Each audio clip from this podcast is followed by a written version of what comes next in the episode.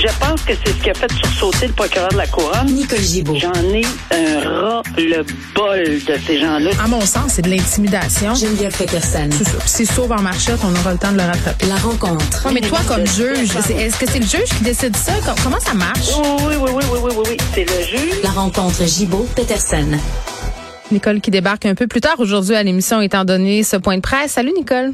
Bonjour Geneviève. Bon, on revient euh, sur le cas de cet homme qui a décimé une famille à Beauport. Euh, il a plaidé coupable. Oui, il a plaidé coupable. On s'y attendait. Je pense que ça avait été un peu. euh, Hmm. on, on avait évidemment parlé de ceci la semaine dernière. Oui, puis on mais parlait d'alcool au volant aussi hier. Oui, exactement. Et jusqu'à ce que le plaidoyer soit enregistré, évidemment, il y, a- il y a toujours techniquement une présomption d'innocence, ce qu'il n'a plus à partir du moment où il enregistre son plaidoyer, évidemment. Mhm. Alors là, il a plaidé coupable à des accusations terriblement graves. Là, on se rappelle les faits rapidement. Euh, il a fauché la vie de quatre personnes innocentes, dont deux enfants, deux adultes. Euh, il y avait une panoplie de chefs d'accusation, tous et chacun reliés à l'alcool au volant. Est-ce que c'était euh, est-ce que c'était un récidiviste, euh, Nicole? J'ai pas d'informations. Non, il me semble- sur non, il me semble que non. Euh, il me semble que je suis pas certaine. C'est possible qu'on l'ait dit dans d'autres articles, mais je suis pas certaine que c'était un récidiviste. Si c'était un récidiviste, ben là, c'est certain qu'on va en entendre. Non, je ne pense pas. parler.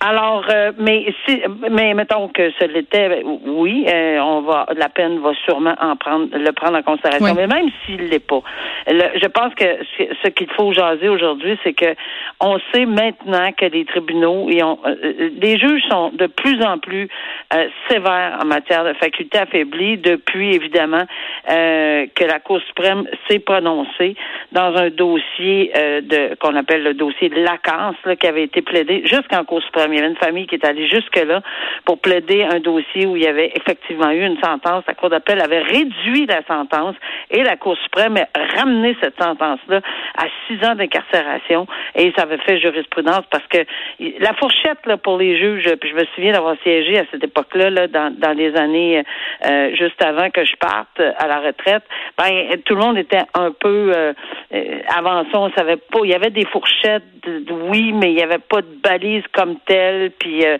c'était au cas par cas. C'est toujours au cas par cas, mais quand même, les indications de la Cour suprême et de la Cour d'appel, mais ici, c'est de la Cour suprême. Donc, ici, on a quatre victimes, deux jeunes enfants, deux adultes, des vies détruites à jamais, mais pas juste des vies. Ce que j'ai trouvé très, très beau ce matin, j'entendais le père, parce que le père de ces petites victimes-là, qui a perdu sa femme et ses deux filles, ben, ce, ce- ce monsieur-là a même dit euh, écoutez, c'est pas juste ma vie, nos vies, notre vie de famille à nous, mais la vie de la famille de ce monsieur.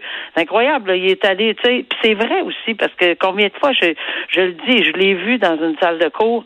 Il y a deux, il y a, il y a- c'est divisé en deux. Là, il y a une à gauche pas à droite, là, la famille des victimes, des, des victimes, et de l'autre côté la famille de l'accusé. Puis ils ont des enfants, puis ils ont des parents, puis ils ont des frères, puis ils ont des sœurs, les accusés. On détruit la vie de toute la salle. C'est pas mêlant, là. Ouais. Quand c'est, tout le monde qui, est, qui sont détruits. Donc, on s'attend à une peine très sévère. Et genre, Mais je, je écoute- pense que lui aussi, là. Puisque ça me titillait, on est allé vérifier. Là, Éric Légaré euh, est un récidiviste de l'alcool au volant, Nicole. Il avait Ah, déjà euh, eu euh, bon des accusations portées contre lui à ce sujet-là.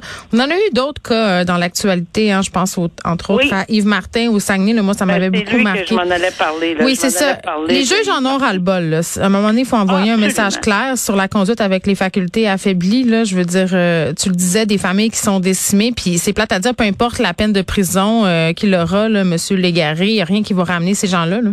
Oui, je me, sou- je me souviens exactement de la même phrase, du même discours, un de mes derniers dossiers où deux jeunes euh, étaient morts dans un dans, dans un, un terrible, euh, en tout cas, euh, accident euh, dû à toutes sortes de choses. Mm. Et c'est ça, c'est tout ce qu'on peut dire, c'est ça ramène. Il n'y a aucune peine qui peut ramener euh, ces gens-là, aucune peine, sauf que le message, on espère qu'il va passer. Et dans le cas de Yves Martin, si ma mémoire est bonne, il y avait eu 14 ans déjà, Oui. mais ça, c'était tout un récidiviste, par exemple. On parle pas du même genre de récidive. J'ose espérer que, euh, je ne sais pas combien, ce monsieur-là ici, dans les circonstances, euh, et s'il y a seulement un, un c'est déjà trop, là, mais s'il y a un dossier comme antécédent judiciaire, mais quatre victimes, là, euh, c'est quelque chose, dans des conditions où tout était en place. La vitesse, l'alcool, la drogue, mm.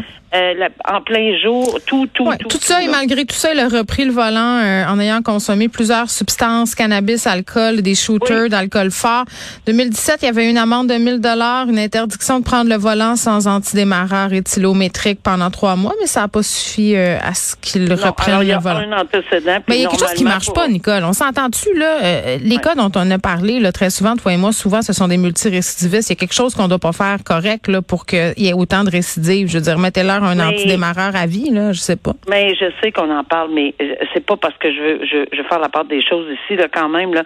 Ça veut pas dire qu'un antécédent judiciaire, c'est juste une fois qu'il a conduit avec les facultés affaiblies. Totalement raison. On s'entend là que c'est la fois il s'est fait pogner. C'est la fois qu'il s'est fait attraper. Mm. Exactement ce que j'ai dit à plusieurs reprises, mais on peut pas se calculer.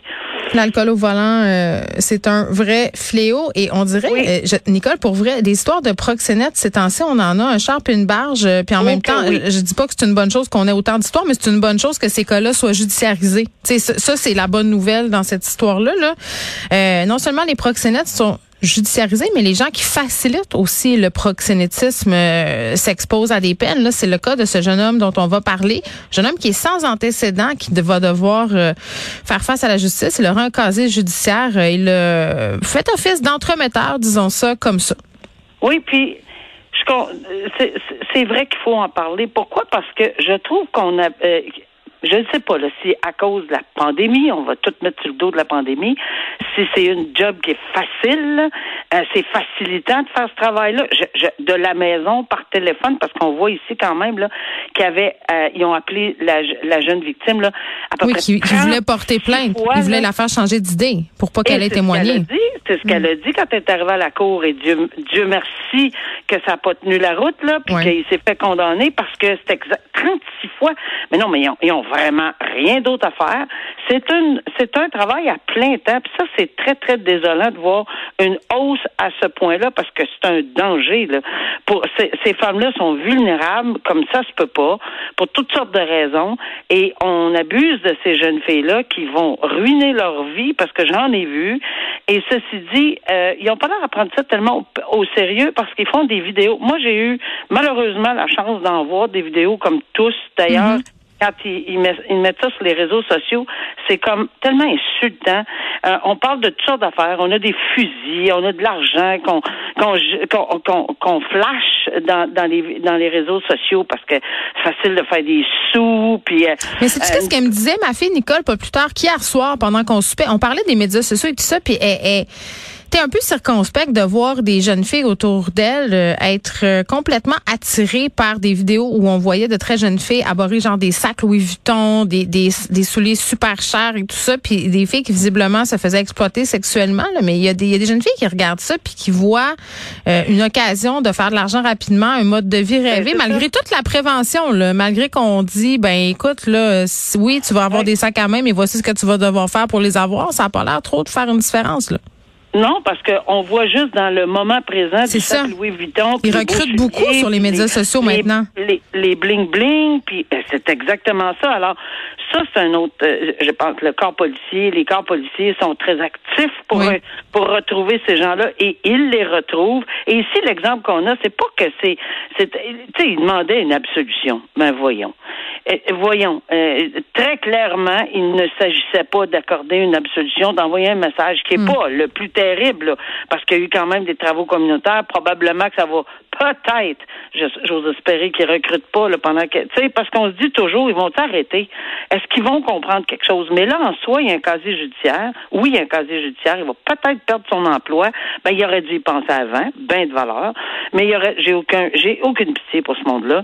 Il aurait dû y penser avant et de un et de deux, ben, il va peut-être avoir beaucoup plus de difficultés à se trouver d'autres emplois. Puis, message est fait à quiconque l'entend, mais je suis pas sûre qu'on l'entend parce que est-ce qu'on écoute plus les réseaux sociaux ou on écoute plus les gens un peu plus âgés qui essaient d'envoyer de, des messages, surtout aux plus jeunes, et sans se faire moraliste, là, y a-t-il une réalité qui existe? Non, mais regarde, là, tu te fais attraper, tu t'en vas dans le système judiciaire, tu peux même flasher toutes les pièces que tu veux, euh, puis faire ton, ton, ton, n'importe quoi. Il y aura un dossier criminel, ça va le suivre. Pas d'absolution. Ça semble pas déranger du tout, mais en tout cas, il faut que ça commence à quelque part, hein, Geneviève? Effectivement. Très bien, Nicole, on se retrouve demain. Et, excellent. Bye à bye. demain. Au revoir.